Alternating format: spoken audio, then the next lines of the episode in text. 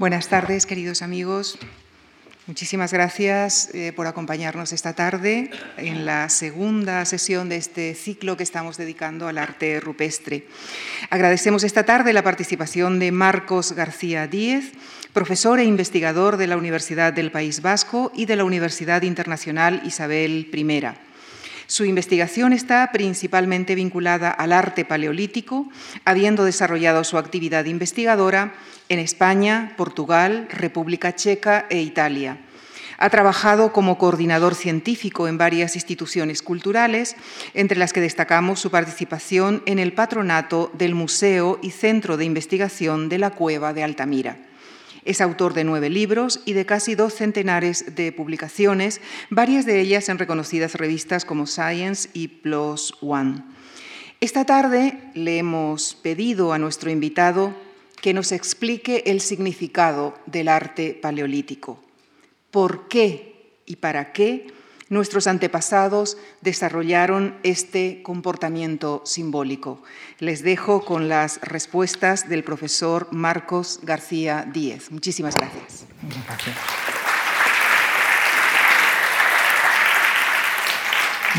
buenas tardes. En primer lugar, agradecer su presencia y agradecer también la invitación por parte de la Fundación Juan March para estar aquí presentes y también darle una felicitación por hacer posible que este tipo de las investigaciones que llevamos nosotros realmente tengan una repercusión social.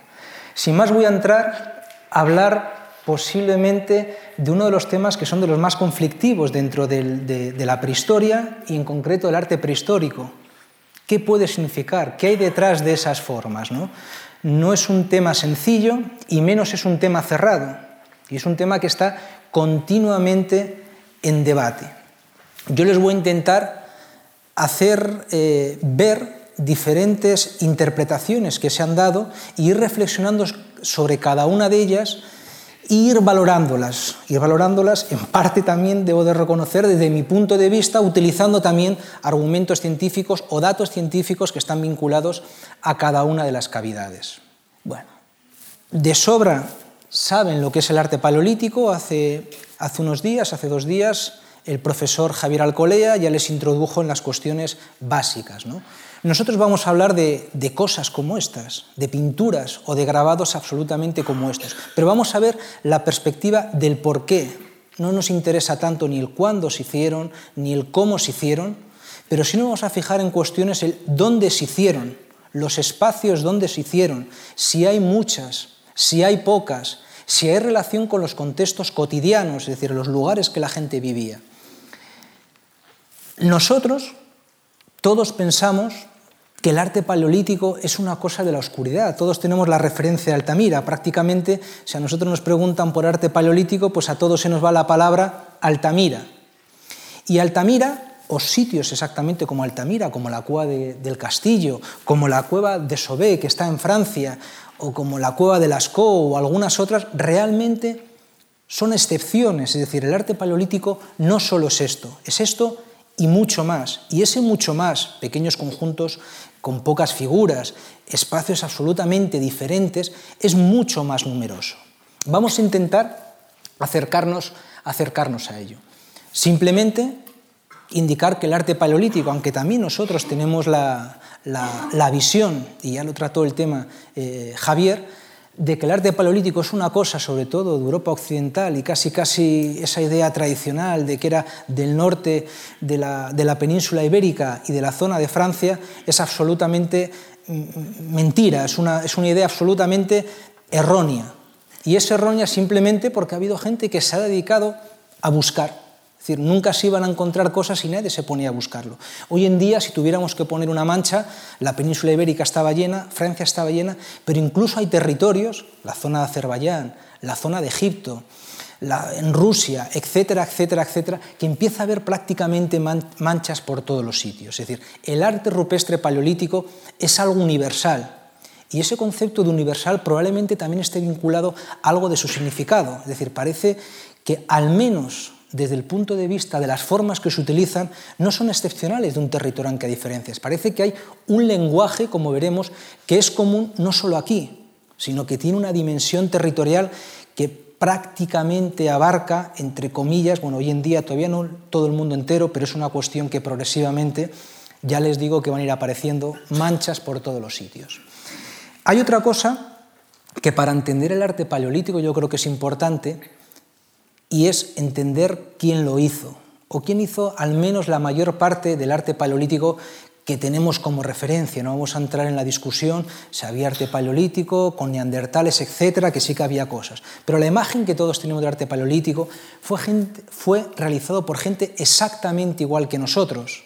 Son gentes de hace 40.000 años para adelante, pero lo importante de ellos es que eran Homo sapiens, vamos a decirlo así, que eran nuestros primeros yoes biológicos. Y lo que nos interesa de eso es que su, su cerebro, vamos a decirlo así, era exactamente igual que nosotros. Por lo tanto, si era exactamente igual que nosotros, algo de lo que hacemos nosotros de una u otra manera se deberían de parecer, porque en ellos están nuestras bases de nuestra conducta, de nuestro comportamiento y sobre todo lo que nos interesa a nosotros, la base de nuestra conducta simbólica, de nuestra conducta gráfica, de nuestro lenguaje gráfico. Y yo creo que eso es importante. Y es importante y yo creo que eso justifica también de una u otra manera, desde el punto de vista, vamos a verlo, de la evolución del cerebro, justifica que podamos tomar en parte, con todas las limitaciones que hay, el actualismo, el actualismo como una base de interpretación, a partir de datos propios, a partir de datos que vienen del arte paleolítico, pero sobre todo que parte del razonamiento que podemos hacer tiene una base, yo creo que, de justificación de actualismo. Lo que les comentaba, en esa similitud conductual que tenemos eh, con nosotros, simplemente decir que esos primeros grupos Homo sapiens tenían dos áreas exactamente en el cerebro, exactamente desarrolladas igual que nosotros, que son las áreas de Broca y, las áreas y la área de Wernicke, que no son nada más que dos áreas de cerebro que nos permiten, uno, producir lenguaje, y otro simplemente comprender el lenguaje, es decir, utilizarlo en parte socialmente. Y esto es importante porque el arte, el arte no es nada más que una parte del lenguaje, como lo veremos. Una parte del lenguaje que está vinculado a cuestiones tan sencillas como el adorno personal. Nosotros hoy en día el adorno personal, yo sé, las pulseras o la forma de llevar la ropa, bueno, pues lo podemos ver por una cuestión de elegancia más o menos, pero eso es una cuestión también de moda cultural. La mayor parte, por ejemplo, de los, de los, de los colgantes, en su origen, tiene una función social, una función de identidad social o de relevancia social. Es decir, todo ese mundo del simbolismo que también está vinculado a la decoración corporal, que también está vinculado al lenguaje sonoro y que incluso también está vinculado a los enterramientos, todo ese mundo es el mundo de los símbolos es decir, de construcciones, vamos a decirlo así, artificiales o maneras de actuar artificial que nosotros construimos con una finalidad más allá de lo material. En el fondo, un colgante no es nada más que un trozo de concha, pero hay alguien que en algún momento, es como cuando nosotros utilizamos los perfumes, el origen del perfume prácticamente lo hemos perdido, pero era sobre todo para llamar la atención, un efecto, por ejemplo, de atracción, buscar la atracción de otra persona. Eso es parte de un lenguaje. Igual que ponernos determinada ropa. Ponernos determinada ropa, en el fondo la ropa es la ropa, no tiene ninguna. tiene la función pues, para taparnos, para no tener frío, lo que sea. Pero a todo eso siempre le damos dimensiones, dimensiones para atraer, para sentirnos elegantes o incluso en algunos casos para la relevancia social. Es decir, detrás de todos los artificios, que se empiezan a construir de una manera, diríamos que explota hace 40.000 años, hay un lenguaje, hay unas formas que transmitir. Cualquier gesto, en muchos casos que hacemos nosotros, son formas del lenguaje, son convenciones que tú, yo o vosotros nos inventamos, las acordamos para transmitir algo. Y esto es el arte rupestre. Si no entendemos que el arte prehistórico es parte de un lenguaje, llegar más allá de la interpretación es realmente complicado. Podríamos decir pues, que nos gusta, que no nos gusta ese valor estético, pero nos quedaríamos ahí. Bueno, como les comentaba, para explicar ese, para ir adentrándonos poco a poco en la cuestión de la interpretación, ya hemos desarrollado uno de los elementos, que es el elemento biológico, es decir, que tenemos capacidad desde el punto de vista cerebral para desarrollar cuestiones de extracción, cuestiones de esquematización, para construir lenguaje, y por otro lado, que muy probablemente esté vinculado a esa explosión que ocurre hace unos 30 y muchos mil o 40 mil años, principalmente lo que se conoce hoy en día en Europa, pero que probablemente tenga una extensión mayor, es la dimensión social. Nosotros podremos construir cualquier cosa vinculado al lenguaje, podremos construir algo de música, una obra musical, podremos construirnos algún elemento decorativo, de adorno personal, pero eso solo tiene relevancia si realmente tiene, diríamos, una socialización, si tiene una expansión por el grupo social, lo cual significa que todas las personas de determinado grupo realmente lo, aceptamos y realmente lo compartimos. Esto ocurre hace unos 40.000 años y esa explosión, simplemente, para que la tengan en cuenta, probablemente se deba a una cuestión principalmente parece demográfica. Hay algo que ocurre, al menos en la zona de Europa hace unos 40.000 años, que empieza a haber yacimientos por todos los sitios, que empieza a haber una relativa aumento demográfico y un relativo aumento de densidad demográfica y presión sobre un territorio.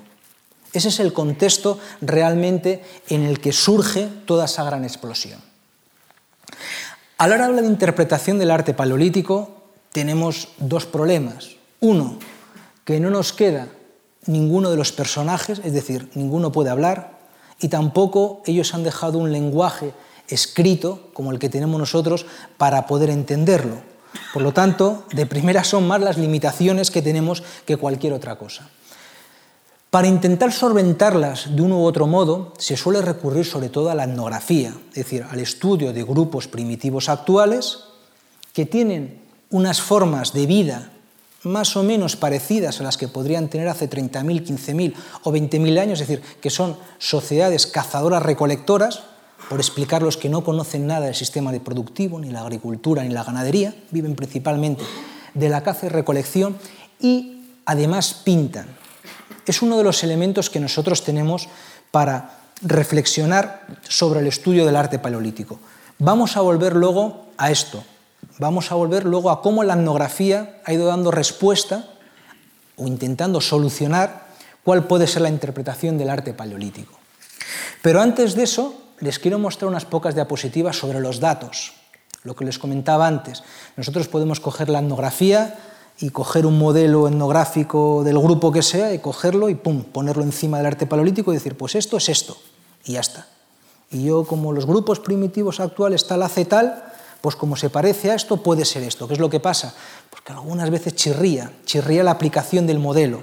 Por eso a veces es importante tener algunos condicionantes, algunos datos que nos proporciona directamente el estudio para ver cómo cada una de esas posibilidades se puede ir adecuando. Uno de ellos es el valor de los sitios. Es decir, nosotros cuando hablamos del arte paleolítico, todos pensamos en los dibujos, en las pinturas, en los grabados. Pero si yo les preguntara, cuando yo les digo la palabra catedral, ¿en qué piensan? Probablemente creo que muy pocos pensarían en las obras artísticas que hay dentro. Estarían viendo el edificio. En cambio, si les digo Altamira, no ven la cueva, están viendo las pinturas. Y en el fondo es lo mismo. ¿Qué les quiero decir? Que si nosotros hacemos un paseo rápido por toda la historia cultural nuestra, a veces aquello que está vinculado a lo que nosotros llamamos religión, es decir, voy a utilizar esta palabra, la palabra religión, de un modo genérico, no tal y como la entendemos nosotros. Podríamos utilizar otra palabra que sería lo no doméstico, ¿no? pero por no hacerlo negativo. Casi todo damos más valor al espacio a veces que a la propia obra. Pues esto es un aspecto que prácticamente pasa desapercibido en arte paleolítico. Hay lugares, como puede ser esta montaña, que es una montaña que está en Puente Viejo, que está en Cantabria, que tiene cinco cuevas con arte paleolítico. Hay una de ellas que tiene más de 3.000 figuras. Es decir, en el arte paleolítico, a la hora de su interpretación, hay que tener en cuenta no solo la pintura, sino también los espacios. ¿Qué es lo que os quiero decir? Que esto, entre comillas, es como un lugar, voy a utilizar la palabra también mm, no bien utilizada del todo, es como un lugar de, de recurrencia en el hábitat. Es decir, la propia montaña ha tenido que tener un significado especial durante miles de años para que la gente vaya sistemáticamente allí a hacer pinturas. son hitos que tiene la prehistoria. Igual que nosotros tenemos hitos, pues parece que esta gente en algunos casos lo tenía. Frente a ese modelo ocurre también lo contrario. Ocurren cuevas que no solo como lo que hemos visto antes, que es un referente en el paisaje, un hito. Es decir, que si yo voy, lo voy a ver y yo sé que tengo que entrar. En cambio, hay cuevas que están escondidas y cuevas que están absolutamente escondidas, que están también llenas de pinturas. Es decir, que ese concepto de visibilidad del espacio en algunos casos funciona y en otros casos no. Es decir, parece que hay una dualidad en el uso de los espacios. Este, por ejemplo, es el caso de Altamira. Todos pensamos que Altamira, que Altamira. La cueva de Altamira es el espacio más como cueva estoy hablando, ¿eh? más simple, más simple que pueda haber. Y no solo como cueva, sino también como entrada. Es decir, Altamira prácticamente está en lo alto de un raso que si no estás allí, nunca vas a ver la entrada. No son como otras cavidades, que aunque tú no lo quieras, es casi casi como si yo voy andando por medio del valle y es como si por la Gran Vía. Yo aunque no quiera, voy a ver, voy a, por su posición y por su forma, voy a ver tal escaparate. Pues esto es lo que ocurre en algunas cuevas y en otras no. Y en otras que también han tenido toda esa reiteración en el tiempo. Es decir, hay una dualidad de cosas. Muchas de estas cuevas, además, ocurren los grandes conjuntos, como son Tito Bustillo, como son la Cueva del Castillo, como son, bueno, especialmente la Cueva del Castillo, especialmente en algunos, sí, también la Cueva de Altamira, etc., no solo han sido lugares que han pintado mucho y son referentes en el paisaje, sino que también son lugares que se ha reiterado la ocupación humana. Es decir, ha habido ocupación en el 40, en el 40.000, en el 35, en el 30, en el 25, en el 20, podríamos seguir así hasta el 10.000. Es decir, de nuevo, ya no solo el monte ha sido un hito, sino ese espacio concreto ha tenido que haber una tradición oral, algo de comunicación interna para que nosotros, quienes fueran, estuvieran yendo reiteradamente. Esto refuerza esa idea de que no solo es importante la pintura, sino también el propio espacio. Incluso también hay muchas cuevas que lo que tienen son largas perduraciones gráficas. Muchas veces cuando pensamos en las cuevas pensamos, bueno, Altamira, yo siempre traigo el ejemplo porque es el más conocido, pensamos, los bisontes. Los bisontes sí es lo más llamativo, pero es una pequeña parte del techo de Altamira. Es decir, en Altamira han pintado en el 40, en el 20 y pico, en el 18, en el 15, en el 12. En una cueva que está en el raso, en una cueva que nadie veía si no te lo dicen. Es decir, algo ha habido para que en algunos sitios haya perduraciones gráficas. Pero las perduraciones gráficas también tienen un engaño. Si yo a ustedes les pregunto cómo es la Altamira, partiendo, por ejemplo, que ha sido realizada en el año 12.000, ustedes me dirán, o en el 13.000, los bisontes. Y yo les diré, no, los bisontes no. Les voy a poner otro ejemplo. ¿Cómo es la Catedral de Burgos? Uno me dirá, no, del 14. Y otro me dirá, no, tiene imágenes del 16. Y yo lo que le diré es, sí, en el 14 era una cosa, pero en el 16 es lo del 16 más lo del 15 más lo del 14. Es decir, los corpus gráficos, lo que hay detrás de todo eso, en algunos casos es una adición, es una suma de tiempos. Y los últimos, la mayor parte de las veces, reintegran y reaprovechan lo anterior. Es decir, las construcciones, diríamos, son aditivas, se van sumando. En cambio, intentando aquí mostrar ese modelo de dualidad, hay otros sitios que ocurre lo contrario. Son grandes escenarios, como puede ser la Gualasco, con 2.500, unas 3.000 figuras, y dentro de un orden son todas más o menos sincrónicas. Aquí en prehistoria cuando hablamos de sincronía nos, nos permitimos hablar de mil años arriba abajo. Hay un problema. Pero bueno, lo tenemos que ver en términos un poco estructurales. ¿no? Decir, y parece que han sido todas hechas en un mismo momento. De nuevo hay esa doble lectura de las cosas. Y además, todavía para liar más el asunto en la interpretación, en los años 90, y ya sobre todo a partir bueno, de de los 90, ocurre una cosa. Todos tenemos de nuevo la imagen que el arte paleolítico es la cueva. Hoy en día todo eso se ha roto, se ha roto y parece que es, eh, es insostenible por cualquier sitio. ¿Por qué? Porque han empezado a aparecer lugares que están en medio del campo, vamos a decirlo así, y todas esas laderas, laderas, y en algunos casos justo en la parte baja, lo del curso de agua, están llenas de grabados. Esto es realmente importante para la interpretación del arte paleolítico, porque esa idea que todos teníamos o que todos tenemos sobre los espacios oscuros, nosotros todo lo que es la... Hay una cosa innata que es todo lo que es oscuridad, lo metemos siempre en el mundo de las ideas, en el mundo de la religión, y lo desvinculamos de lo cotidiano, lo desvinculamos de lo cotidiano. Y esto, lugares como Fozcoa, que está en Portugal, como Sega Verde, como Domingo García, que están aquí en España, ha roto todas esas ideas, ha roto todas esas ideas y parece que lo que hay detrás del significado, el porqué de todo esto, que vamos a empezar a hablar ahora, no hay que solo vincularlo a ese mundo de lo no cotidiano, de lo no, diario, sino que es incluso todo lo contrario. Parece que tenemos que vincularlo también, y en algunos casos, de nuevo una dualidad, tenemos que vincularlo al mundo de lo cotidiano, al mundo del día a día. Yo les voy a hacer una reflexión. Todos tenemos, por ejemplo, hoy en día, con la religión cristiana, que es la que más cerca, vamos a decirlo así, nos queda a todos un poco, todos pensamos en las catedrales, en las iglesias, parece que siempre reservamos o parece que esa actividad que llamamos religiosa la vinculamos siempre a un espacio singular, a un espacio construido para. Pero, por ejemplo, yo antes comentaba, en mi casa hay mucho, mucho, mucho religioso, bueno, ha habido ya tías, yo tenía siete tías y un tío cura, y, yo soy de un pueblo, bueno, he vivido parte o es muy vinculado a un pueblo pequeño.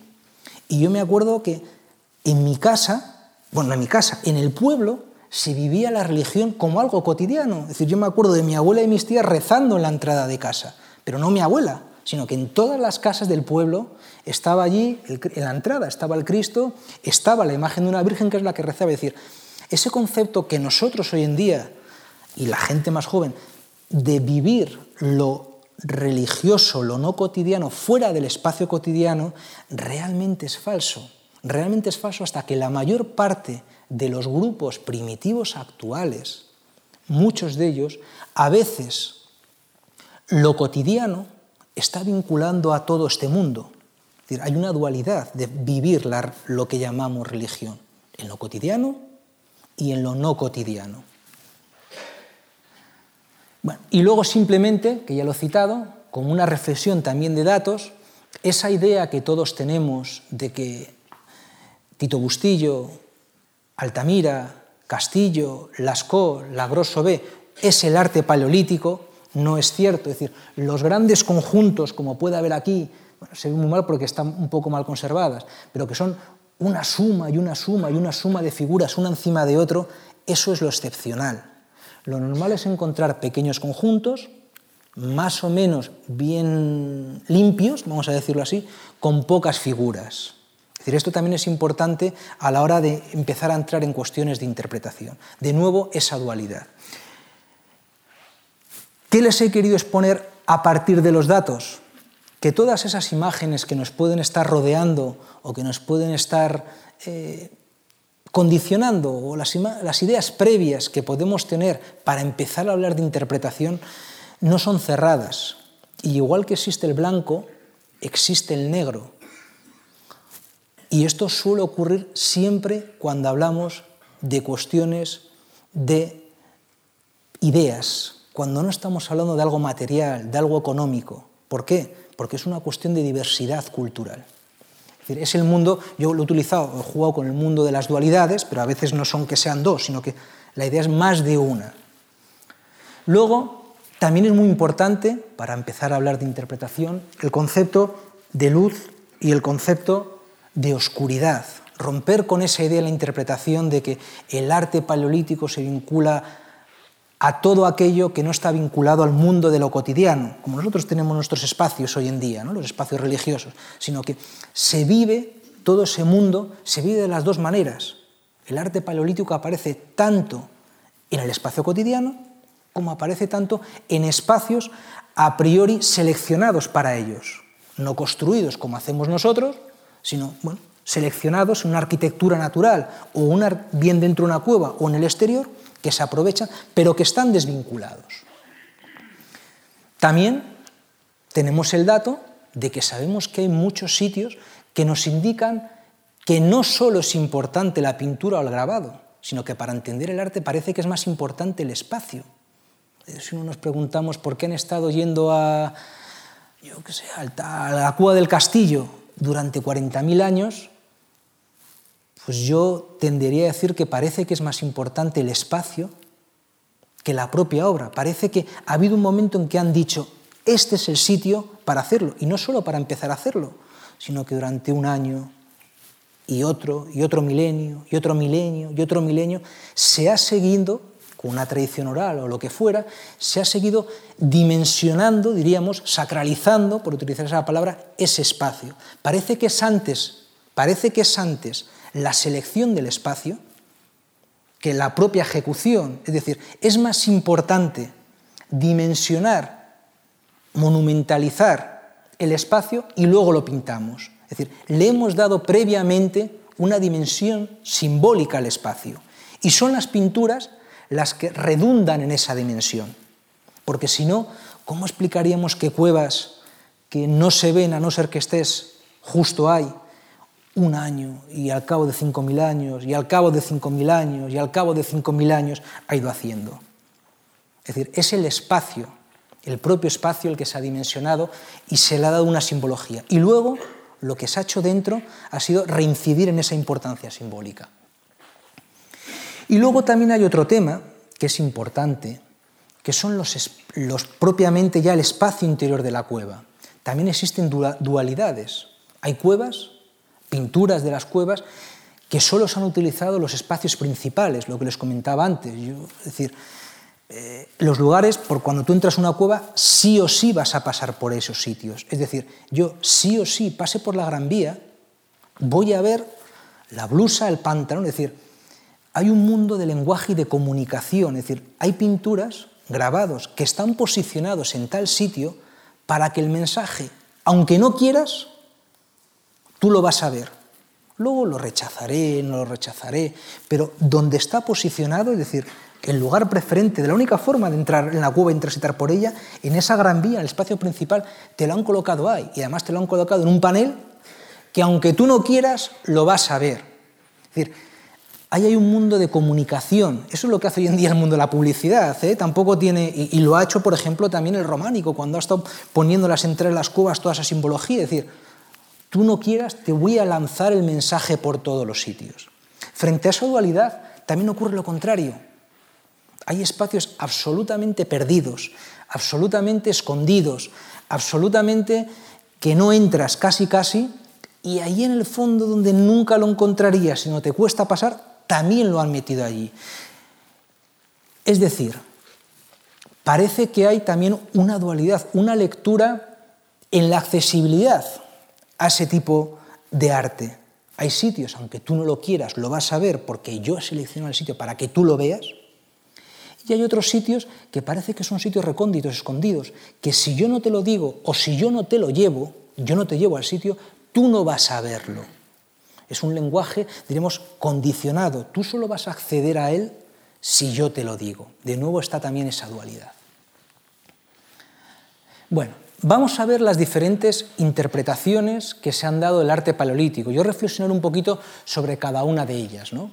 Bueno, hay una de ellas que yo de primeras la descartaría por lo que vengo hablando hasta ahora, que es el concepto de la interpretación del arte por el arte, es decir, el arte simplemente como un elemento de recreación estética, etc. ¿no? Yo del primer momento he mantenido que, detrás del arte hay un mensaje, hay un lenguaje, algo que se, transmite. Pero la interpretación del arte por el arte, transmitir la belleza, la, convención de la belleza que hay en el momento, esta fue la primera gran teoría que se llevó a cabo. Hoy en día es una teoría que se rechaza, aunque no, tiene que ser del todo cierto, porque las obras, por solo ser formas, en la propia forma es donde está también la forma de remover la conciencia, por así decirlo. ¿no? Y según a ti te llegue más o menos el concepto estético que transmite, el mensaje te podrá llegar mejor o peor. Otra de las teorías, la mayor parte de las teorías siempre se basan en cuestiones de etnografía.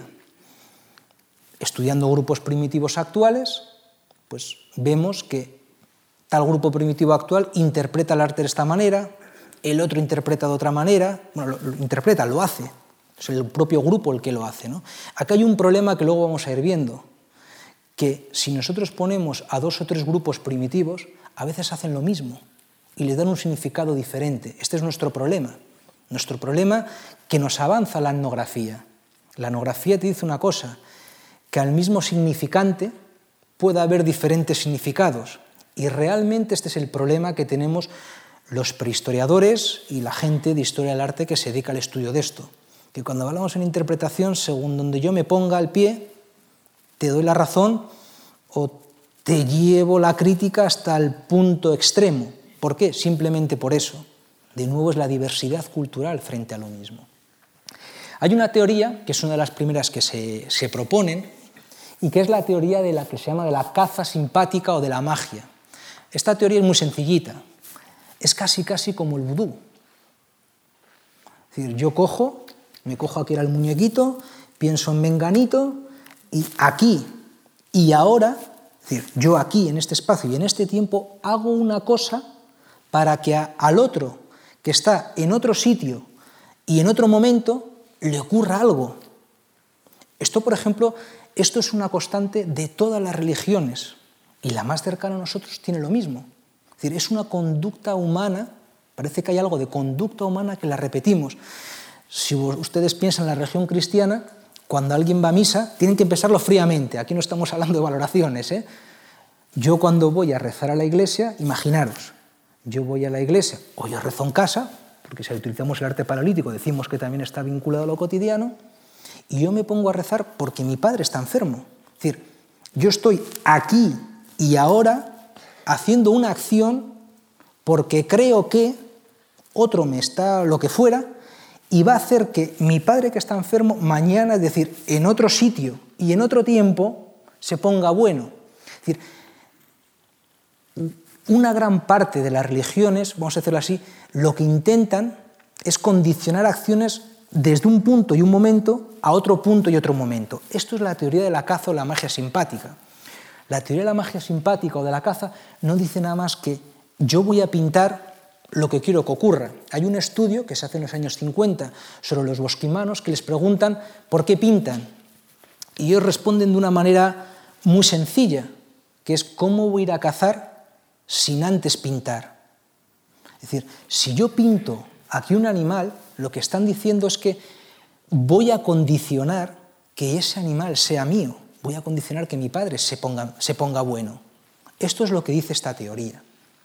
Son ritos, generalmente los suelen hacer siempre personas adultas, esto todavía existe en la realidad, ¿eh? o sea que no es una cosa que, lo, tiene una función, y lo que intentan es condicionar una acción. Es decir, vamos a pintar lo que queremos que ocurra. ¿Cuál es el problema de esta teoría? Si la aplicamos al arte paleolítico, es que no nos cuadra muchas veces. Como ayer indicaba Javier Alcolea, si nosotros cogemos la cueva de Cain, que es una cueva que está en el País Vasco, que tiene prácticamente solo caballos, y son hechas en el año X, en el año 14.000, y vamos a mirar los niveles de ocupación de la gente que vivió hace 14.000 años, y mientras que en la pintura tenemos el 90% de caballos, los caballos no tenemos cuatro, son todo cabras. Entonces aquí diríamos, una de dos, esto no funciona o no les salió bien la jugada. Es decir, lo que pintaron no consiguieron condicionar el futuro.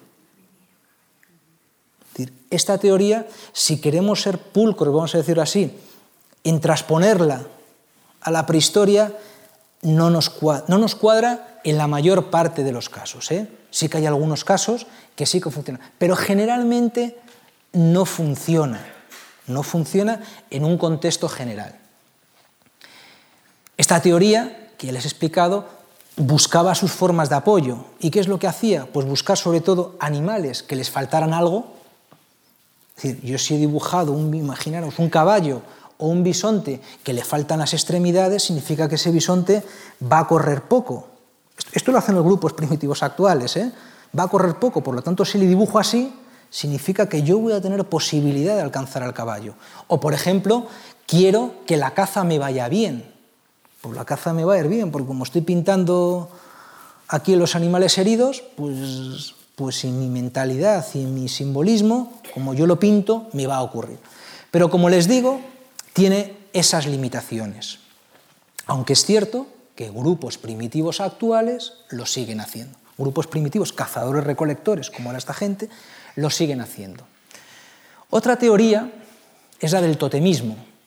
El totemismo es la búsqueda de referentes, la búsqueda de tótems, búsqueda de emblemas, búsqueda de emblemas sociales. Es la identificación que hacen determinados grupos con un animal. Esto, por ejemplo, bueno, es una postura moderna y es un grupo pues, que se identifica con unas formas de pájaros. Hay grupos primitivos actuales, tienen que pensar también en un contexto de gente que su día a día está vinculado con la naturaleza, con los elementos de la naturaleza, y muchas veces siempre se dimensionan, se dimensionan la parte biológica, los árboles, se les da una dimensión diferente a las montañas, etc., y también a los animales. Y muchas veces cuando se relacionan con los animales o se vinculan esos elementos o, un grupo social con determinado animal, ellos piensan que ese grupo tiene el poder de ese animal. Es tiene, por ejemplo, la fuerza del caballo, la, fuerza, por ejemplo, del bisonte, la fuerza de un toro. Tiene un doble elemento. Es un elemento, diríamos, de captación de energía o de fuerza de un grupo y a la vez también tiene una función social, porque cada grupo tiende a vincularse a un emblema, cada grupo primitivo se identifica con un animal. Es decir, también hay una cuestión de identidad de grupo detrás de esta selección del totemismo. ¿no? Detrás del totemismo, bueno, pues a veces se hacen cuestiones de alianza, determinados momentos se juntan diferentes grupos, etcétera, para llevar a cabo sus acciones, y ahí bueno, pues se buscan vínculos de carácter social, vínculos de carácter matrimonial, etcétera. Y lo que les decía, pues si nosotros, ahora nosotros nos preguntamos, ¿esto puede ser cierto o no? Si recuerdan, el otro día Javier Alcolea les comentaba una cosa cuando hablaba de la distribución de los animales. Y les decía, bueno, los animales son prácticamente siempre los mismos, caballo, bisonte, cabra, etc. Pero les decía una cosa, que si los ponemos sobre un plano, los ponemos sobre un mapa, empieza a haber diferencias regionales. Y en determinados momentos, pues en el norte de la península ibérica aparece más el ciervo, o la cierva principalmente. Mientras que en el sur, pues aparece otra cosa. O determinados momentos, en determinados territorios, pues aparece más el bisonte y otras figuras que son más o menos sincrónicas, en otros territorios aparece más otro tipo de animal. ¿Qué es lo que les quiero transmitir? Que esta teoría pudiera tener cierto peso si nosotros cogemos los datos arqueológicos.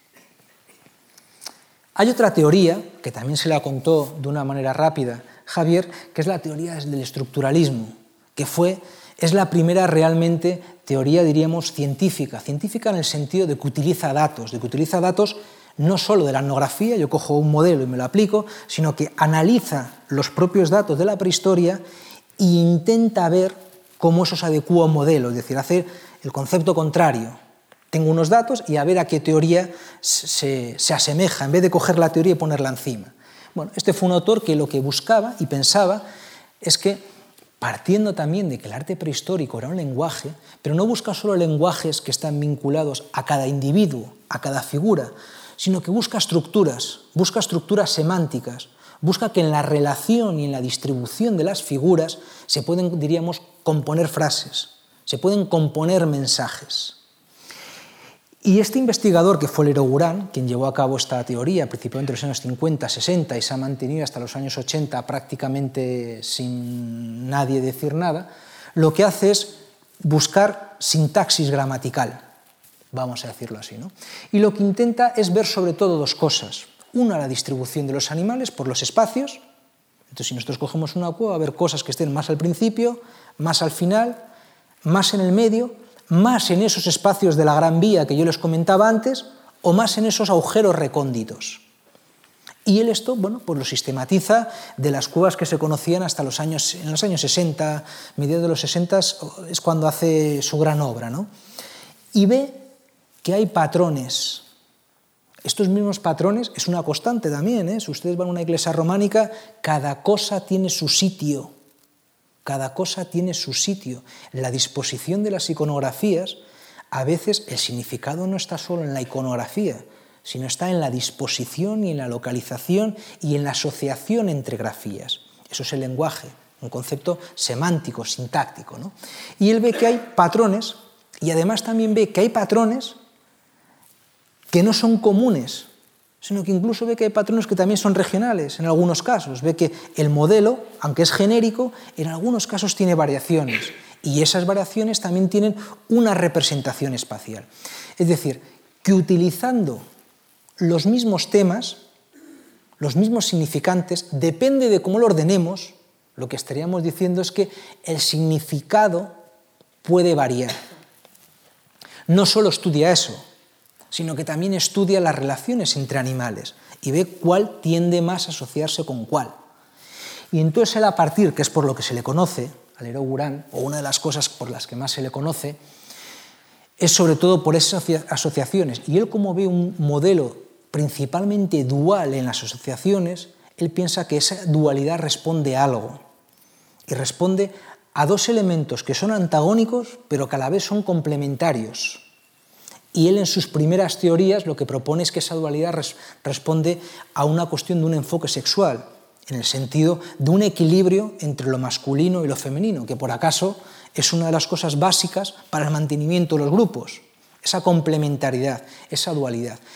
Él piensa que detrás de toda esa sintaxis hay dualidad, y es una dualidad en un sentido, diríamos, de equilibrio, en un sentido de contrarrestar fuerzas para buscar un equilibrio, un equilibrio de grupo, un equilibrio social. Lo que pasa es que ese enfoque, diríamos, sexual que propone, que propone porque le viene de la etnografía, hay muchos grupos primitivos actuales que parten también de eso, él lo va cambiando, ¿no? y, pasar de esa complementariedad de lo masculino lo femenino, pues él en sus últimos tiempos ya le da una visión mucho más amplia, vamos a decirlo así, reniega o matiza que la complementariedad se tenga que explicar por lo equilibrio, por la complementariedad entre lo masculino y femenino, y lo refiere simplemente a una dualidad amplia, casi casi en un sentido más metafórico, el yin y el yang, como que hay un equilibrio entre fuerzas antagónicas, ¿no? como un elemento general social. Y hay otra teoría, me quedan dos para hablar, que es la del chamanismo. El chamanismo a nosotros nos, nos resulta absolutamente lejana, pero el chamanismo es un tipo de forma de entender la vida dentro de una religión que no solo de grupos primitivos actuales, todavía hay sociedades urbanas urbanas que practican el chamanismo, que en el fondo no es nada más que otra forma de religión o como queramos llamarlo, ¿no? Y que lo practican también mucho los grupos primitivos actuales. ¿Qué es lo que dice el chamanismo? El chamanismo es muy sencillito. Mediante, mediante una serie de acciones que nos, que nos alteran, vamos a decirlo así, el sistema nervioso, pues nos, nos generan una serie de alteraciones en la conciencia que nos hacen ver las cosas, vamos a decirlo así, de otra manera. Yo les voy a poner un ejemplo.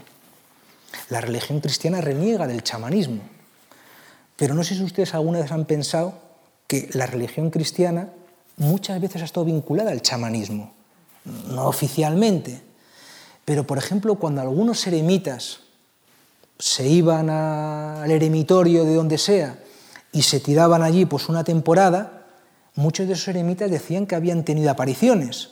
Es una de las cosas frecuentes. Es decir, habían visto a la Virgen, habían visto a quien sea. Decir, eso no es nada más que una alteración de la conciencia. ¿Por qué? Provocada generalmente por la inanición, por, por comer muy poco.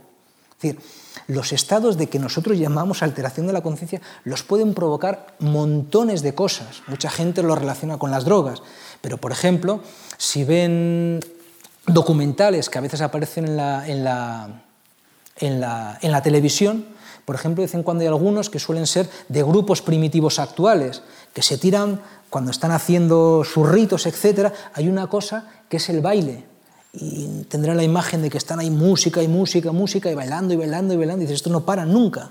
Y, y realmente no paran nunca. A veces suelen ser rituales y acciones que duran uno, dos o tres días.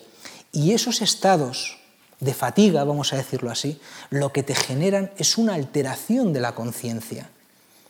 Y esa alteración de la conciencia, que también puede ser pues por lo que la mayor parte de la gente a veces relaciona, que es la ingesta de drogas, etcétera, que no es solo eso, no suele ser a veces lo más frecuente en grupos primitivos actuales, lo que hace es trastocar la realidad de lo que tú ves en tu cabeza.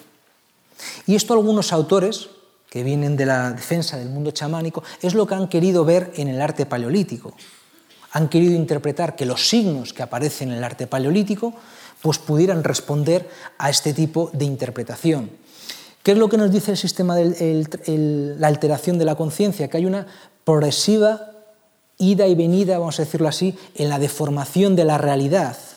Decir, la realidad es una, decir, una persona es una persona, pero de repente que nos encontremos una pintura que es de un caballo y le hayamos puesto cuernos de toro, es una deformación de la realidad. O que una persona aparezca con caracteres de animal es una deformación de la realidad. Esta teoría lo que dice es que según los estados de alteración de la conciencia, la realidad la formamos, la deformamos de una, de una u otra manera. ¿Qué es lo que pasa? Que si nosotros cogemos en común todas las figuras del arte paleolítico, que es lo que han propuesto algunos autores, pues acabamos viendo en muchos casos alteraciones de la realidad. Y sobre todo hay un tema que es, y el otro día Javier lo indicaba, que es en esa primera fase del trance, vamos a decirlo así, a la que sería más fácil llegar, está principalmente formada por signos. Y si, se acuerdan de una cosa que les decía Javier el otro día, es que si el arte paleolítico es algo, no es principalmente animalístico, es principalmente de signos. Por lo tanto, las primeras, yo no digo que está cierto, no, yo estoy jugando al cómo se puede adecuar esto a la realidad. Si partimos de eso, pues esta teoría, las primeras fases nos cuadra bien, porque tenemos la mayor parte de signos.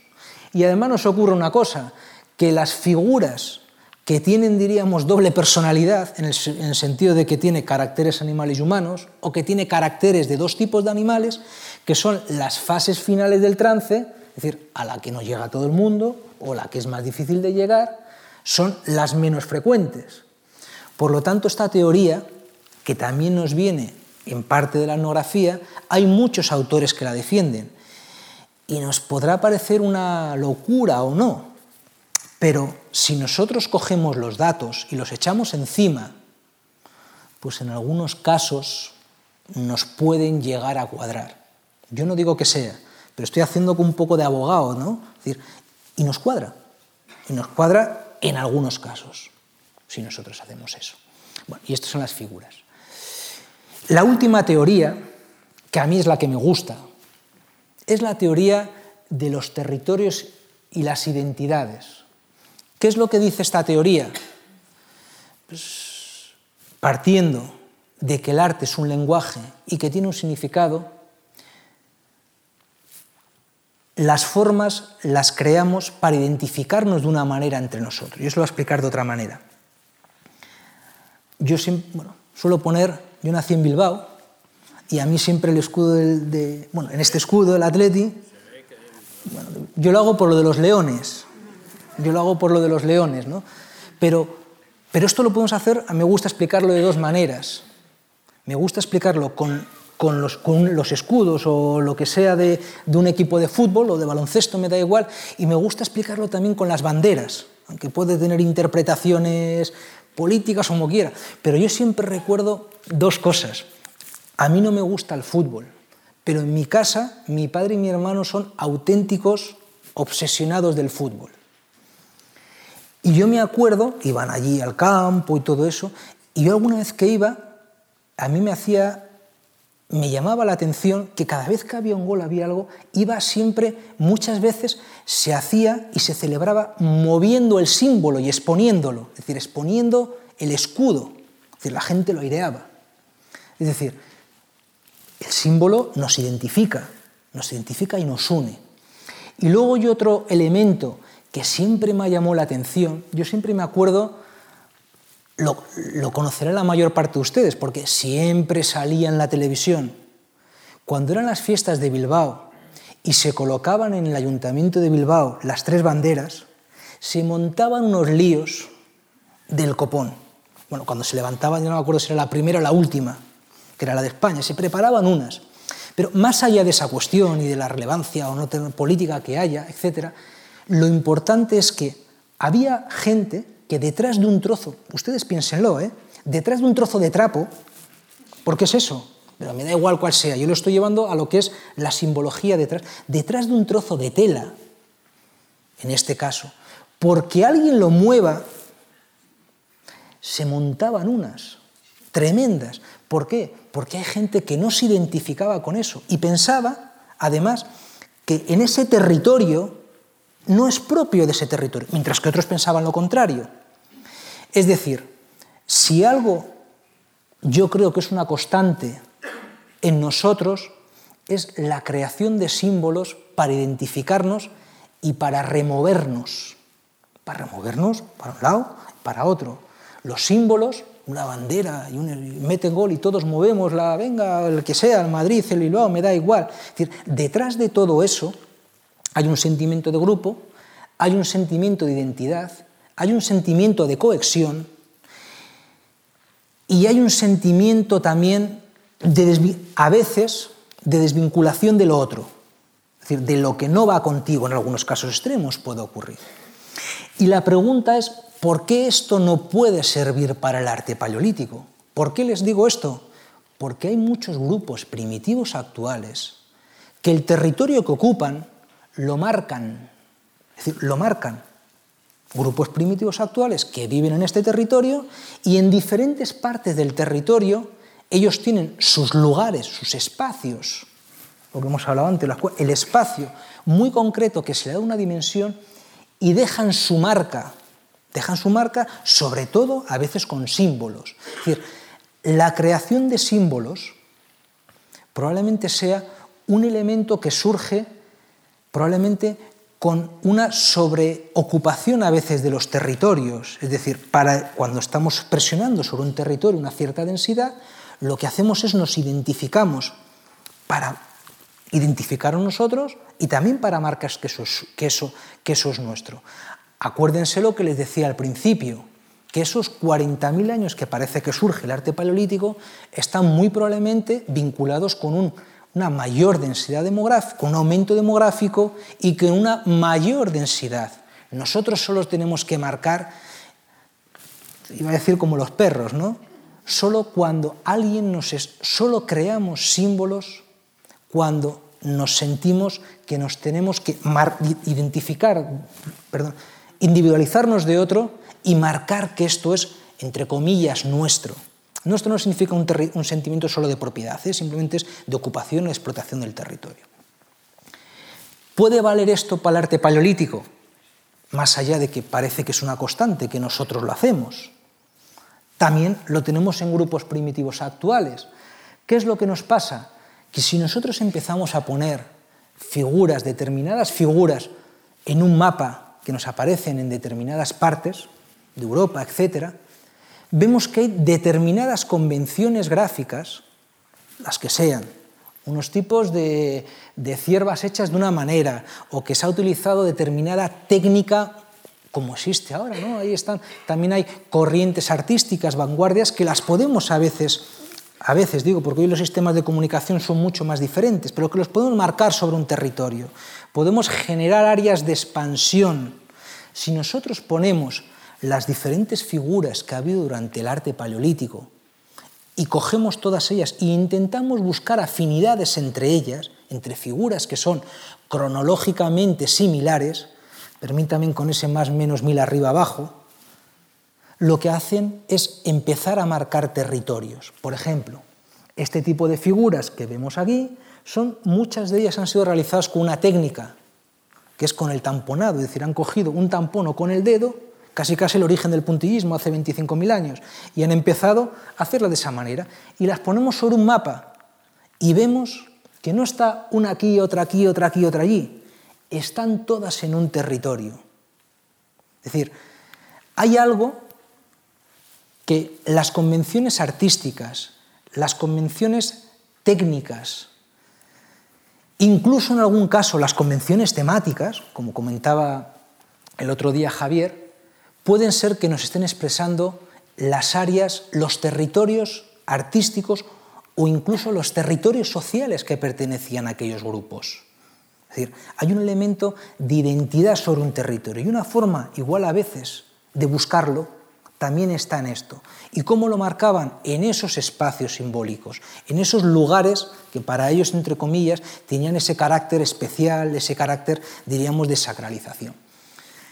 Y si hay una cosa también, hoy en día se habla mucho de la, de la interculturalidad, del multiculturalismo, etc., probablemente el arte rupestre paleolítico sea el primer ejemplo de ello. Hoy en día, cuando hablamos los territorios y las peleas y las no peleas, si algo enseña el arte paleolítico es que los territorios nunca han sido iguales. Los territorios han ido ampliando, cediendo, reduciéndose, de nuevo ampliándose. Si nosotros cogemos una perspectiva, diríamos, diacrónica, histórica del arte paleolítico, vemos que igual que ha habido momentos que más o menos tenían esos 80 kilómetros de expansión, vemos que a veces ocurren, por ejemplo, con este tipo de bisontes son unos bisontes que tienen unas convenciones muy concretas, algunos llaman tiponio, etc. O, por ejemplo, estos también de covacía, y los ponemos sobre todo, estos son bastante más modernos que esas ciervas que hemos visto antes, que tienen en torno a veintipico mil años. Estas son figuras que tienen eh, en torno a 13.000 años. Entonces las ponemos sobre un, sobre, sobre, un, sobre un mapa y si se han fijado, vemos que son mucho más amplios. Es decir, las identidades han ido cambiando. El arte rupestre lo podemos utilizar también, y es una de las cosas en las que creo, como un elemento de buscar los territorios sociales que esa gente, entre comillas, utilizaba, es decir, intentar marcar territorialidades, territoriales en el ámbito artístico y muy probablemente también en el ámbito social. Probablemente yo creo que es una de las interpretaciones que también se pueden ver ellos. A modo de conclusión, y después de haber visto las diferentes teorías, yo he hecho unas conclusiones que aquí no lo puedo engañar. Aquí soy yo quien las he elegido. Por lo tanto, como las he elegido, pues se pueden imaginar que entre todo el batiburrillo de cosas que le he diciendo y teorías, al final soy yo el que me posiciono, porque si no tendría que hacer tantas conclusiones como teorías hemos visto. O sea que aquí no vamos a engañar a nadie. ¿no? Una de las primeras es que si hay algo que hoy en día tenemos que aceptar es que el arte rupestre no es unívoco. Tradicionalmente se pensaba que la interpretación tenía que ser A, B, C y D. Ni eso, A. Yo pensaba en el A, tú pensabas en otro A, pero solo era uno. Parece hoy en día que estudiando los contextos a los que se asocia el arte, los lugares donde se encuentran, etc., parece que los significados no tienen que ser siempre los mismos. Y no tienen que ser solo significados, sino sobre todo y que más importante, los usos que se dan a las cosas. Ese concepto de mundo religioso, mundo de las ideas, que muy probablemente haya detrás de este lenguaje, que yo lo creo que haya, se vivía de diferentes maneras. Se vivía no solo en espacios reservados, en espacios públicos, en espacios a los que potencialmente todos podían tener acceso, sino también se vivían en espacios restringidos. Sería esa dualidad entre la Gran Vía en el que el mundo es esa comunicación. Yo, aunque no lo quieras, tú vas a ver ese mensaje. ¿Por dónde te lo sitúo? Aunque no lo quieras, solo por pasar aquí, tú lo vas a ver. Mientras que hay otras cosas del arte que parece que están restringidas su uso, a las que no tendría acceso todo el mundo o a las que tendría acceso en lugares recónditos, lugares escondidos. Técnicas que se pueden visualizar mucho menos, nosotros de esto no hemos hablado, pero no lo mismo la facilidad de visualización y percepción que te genera una pintura que lo que te puede generar un grabado finito, hemos hablado. Es decir, hay cosas que son restringidas en el uso. Si nosotros vamos a una catedral, esto también es nuestro, ¿eh? Bueno, nuestro el que crea en la religión cristiana, pero, pero más allá de eso, si nosotros cogemos una catedral, ¿qué es lo que vemos? vemos que alrededor del altar, en muchas de ellas, me acuerdo la de Burgos, está llena de pequeñas capillas laterales, axiales. Esas capillas no tenían acceso todo el mundo. Es decir, esa dualidad de uso de la iconografía y de los espacios simbólicos es una constante que el uso no es común para todo, sino que hay diferentes niveles de accesibilidad a él. Nosotros diríamos que una catedral sería pues, muy posiblemente por una cuestión eh, de promoción económica, que es el que ha promocionado la capilla parte de la construcción y le han hecho una capilla allí o se la ha hecho. Pero lo que nos interesa es que los usos que se dan de los espacios no necesariamente son de uso para todo el mundo, sino que puede haber restricciones en el uso. Y eso que también es una constante que nosotros hacemos ahora. Bueno, se ha perdido esa dimensión, ¿no? si queréis, en la edad moderna, parte de la, la edad contemporánea, esa dualidad existe en grupos primitivos actuales y si nosotros atendemos a los espacios internos de la cueva, parece que también es relativamente fácil sostener esa dualidad de uso. Otro elemento importante que hemos hablado es esa dimensión monumental en el ámbito de la simbología del espacio. A mí me gusta defender que tiene más importancia en muchos casos más el espacio que la propia pintura. Pintura, grabado o, o lo que fuera. En algunos casos estoy absolutamente convencido de que si por esos grupos determinado espacio no hubiera tenido esa dimensión simbólica que ellos han dado, no hubiera ninguna pintura. Es decir, posiblemente sea antes la selección del lugar que la propia ejecución. Esto nos ocurre a nosotros, pero nos ocurre a nosotros, lo hacemos en, cualquier legión que cojáis, tiene, esa constante, es una constante, es algo que parece que es atemporal, algo que parece que es eterno en la conducta humana, por así decirlo. Parece que lo hacemos todos, ¿no? Y eso no solo en el espacio, sino que incluso se reafirma por el hecho de que determinados espacios, determinadas cavidades, determinados lugares al aire libre, como puede ser Fozcoa, eh, Segaver, Domingo García, no solo eso, sino que incluso algunos de ellos, que no había forma de ver la entrada de la cueva, ha habido una tradición que han hecho que un día, entre comillas, y otro, y otro, hayan ido allí a pintar. Es decir, es el espacio, como las catedrales. Los soportes. Los soportes probablemente, y esto viene condicionado por lo que hemos dicho antes, el lugar, tienen también una dimensión. Yo siempre me acuerdo, siempre me acuerdo de cuando, cuando no me acuerdo cómo se llamaba, un matrimonio que era del, del grupo de Ulu Park en, en, en Australia, cuando ellos llegan allí y empiezan a tocar allí las paredes, estábamos en, allí y luego ellos estuvieron en Fozcoa, bajamos al sitio de Fozcoa y se les bajó ahora allí y de repente salen el coche y empiezan a tocar todas las figuras grabadas. Y decía, aquí a estos les van a echar a la calle porque tú haces eso y bueno. Entonces ellos decían que la única forma, la única forma de ellos conectarse, conectarse con el más allá era tocándolo. Es decir, no solo es importante el espacio, sino que en ese espacio el propio soporte es el vehículo de transmisión A. Yo os lo voy a explicar de una manera muy sencilla, ya yendo para acabar. Nosotros, o la gente que reza, quien fuera, ¿a quién reza cuando va a una iglesia? Piénsenlo fríamente, sin entrar en discusiones. ¿eh? A un trozo de madera que es una imagen que alguien ha realizado en el siglo XIV, XV o XVI, me da igual de cuándo sea, y le hemos dado una dimensión, es decir, creamos, creamos vehículos de transmisión para llegar a alcanzar aquello que algunos dicen que han visto y otros, aunque no lo hayan visto, creen en ello. Es decir, en la pared, en la pared está parte del vehículo de transmisión. Esto es lo que explica, por ejemplo, esto, o lo que puede explicar, que hay muchas figuras en las cuevas que no están pintadas. yo de repente me pongo a ver una, una pared y digo, pues si solo hay un trazo. Pero si tú lo miras de una manera diferente, empiezas a verlo, imaginaros que tenemos una lámpara que la, que la luz se está moviendo, que es una, es una de las penas que hoy en día tenemos en las visitas, los soportes se mueven, es decir, los relieves, con una luz que se mueve, entran y salen, es el juego de las luces y las sombras. Y a veces yo solo tengo una línea, pero el bisonte está ahí, porque son todos los relieves naturales. Eso, por ejemplo, los grupos primitivos actuales dicen que cuando se construye una figura utilizando los relieves naturales, la, la intensidad de conexión es mayor. Y dirán, qué locura. Pues a mí es la misma locura que me pareció yo me acuerdo hace unos años, estuve una cosa con, artistas actuales en el País Vasco que eran escultores.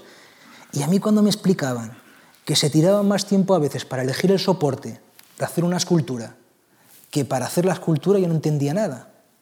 Y es un lenguaje, es un lenguaje que produce entre el artista y el soporte. Y hasta que ellos no ven que en ese soporte, que tú lo ves como un trozo de piedra, realmente está la figura, se la imaginan. Es decir, esa relación entre el soporte y el, y el artista no lo hacen y se pueden tirar tres meses o cuatro para elegir la piedra. Entonces, pero estos... Y es una cuestión de relación, de vehículo de transmisión para transmitir el mensaje. Y esto lo hacen todos los grupos primitivos actuales. La pared es el vehículo de transmisión con, bueno, todos, algunos. Es un vehículo de transmisión. Y esto es lo que podría explicar, por ejemplo, muchos usos de relieve. El papel relevante como un, como un elemento que, lo vuelvo a repetir, lo hacemos todos. Toda la imaginería toda la, toda la imaginería de cualquier religión, piénsenlo, no es nada más que un vehículo de transmisión entre el ahora, entre el aquí, y el allí, que para uno puede ser A y para otro puede ser B, pero es el vehículo de transmisión. Todas las iglesias son esto. Son, estamos llenos de imaginería que nos sirven para comunicarnos con lo que cada uno cree. ¿no? Entonces está bien o está mal, pero eso es lo importante. Y probablemente el arte paleolítico, la pared, el soporte y la propia figura no sean nada más que el elemento de conexión. Con... Esto, por ejemplo, hay una cosa que me hace siempre gracia, que es que llega el verano y de repente salen allí en Sevilla, no sé qué, todos con la, con la, con una, con una virgen y no sé qué para que llueva. Y dicen, ¿aquí estamos todos locos o qué? Pero no, no estamos locos. Es decir, buscamos vehículos de transmisión para conectarnos con lo que sea, para que ocurra lo que sea. Es decir, esto es de nuevo una constante, es una constante que tenemos, y yo así lo pienso, todos los humanos. Crearnos elementos artificiales comúnmente aceptados para conseguir algo y para pedir a lo que creemos que hay por allí para que ocurra. Cuando salimos así, lo hacemos, pero lo hacen todos los grupos primitivos y lo hacemos muchos de nosotros, a veces sin darnos cuenta, a veces sin darnos cuenta. Lo que les decía, a veces el arte está hecho para ver. Esto es otro, otro elemento tremendo. Es decir, si algo es el arte paleolítico, probablemente ah, de una manera genérica, se lo digo, es uno de los mejores, o utiliza, vamos a decirlo así, elementos que son propios de la publicidad hoy en día, que también lo utiliza en la, Edad Media. ¿eh? Es decir, colocar las imágenes en determinados sitios para que el lenguaje se vea. Es decir, cada vez que yo voy por la Gran Vía está puesto un escaparate, está colocado de tal manera para, yo no sé si lo compraremos o no lo compraremos, pero lo vamos a ver. Es decir, el mensaje que yo quiero que eso tenga, que tenga no sé si efecto, pero que tú lo veas.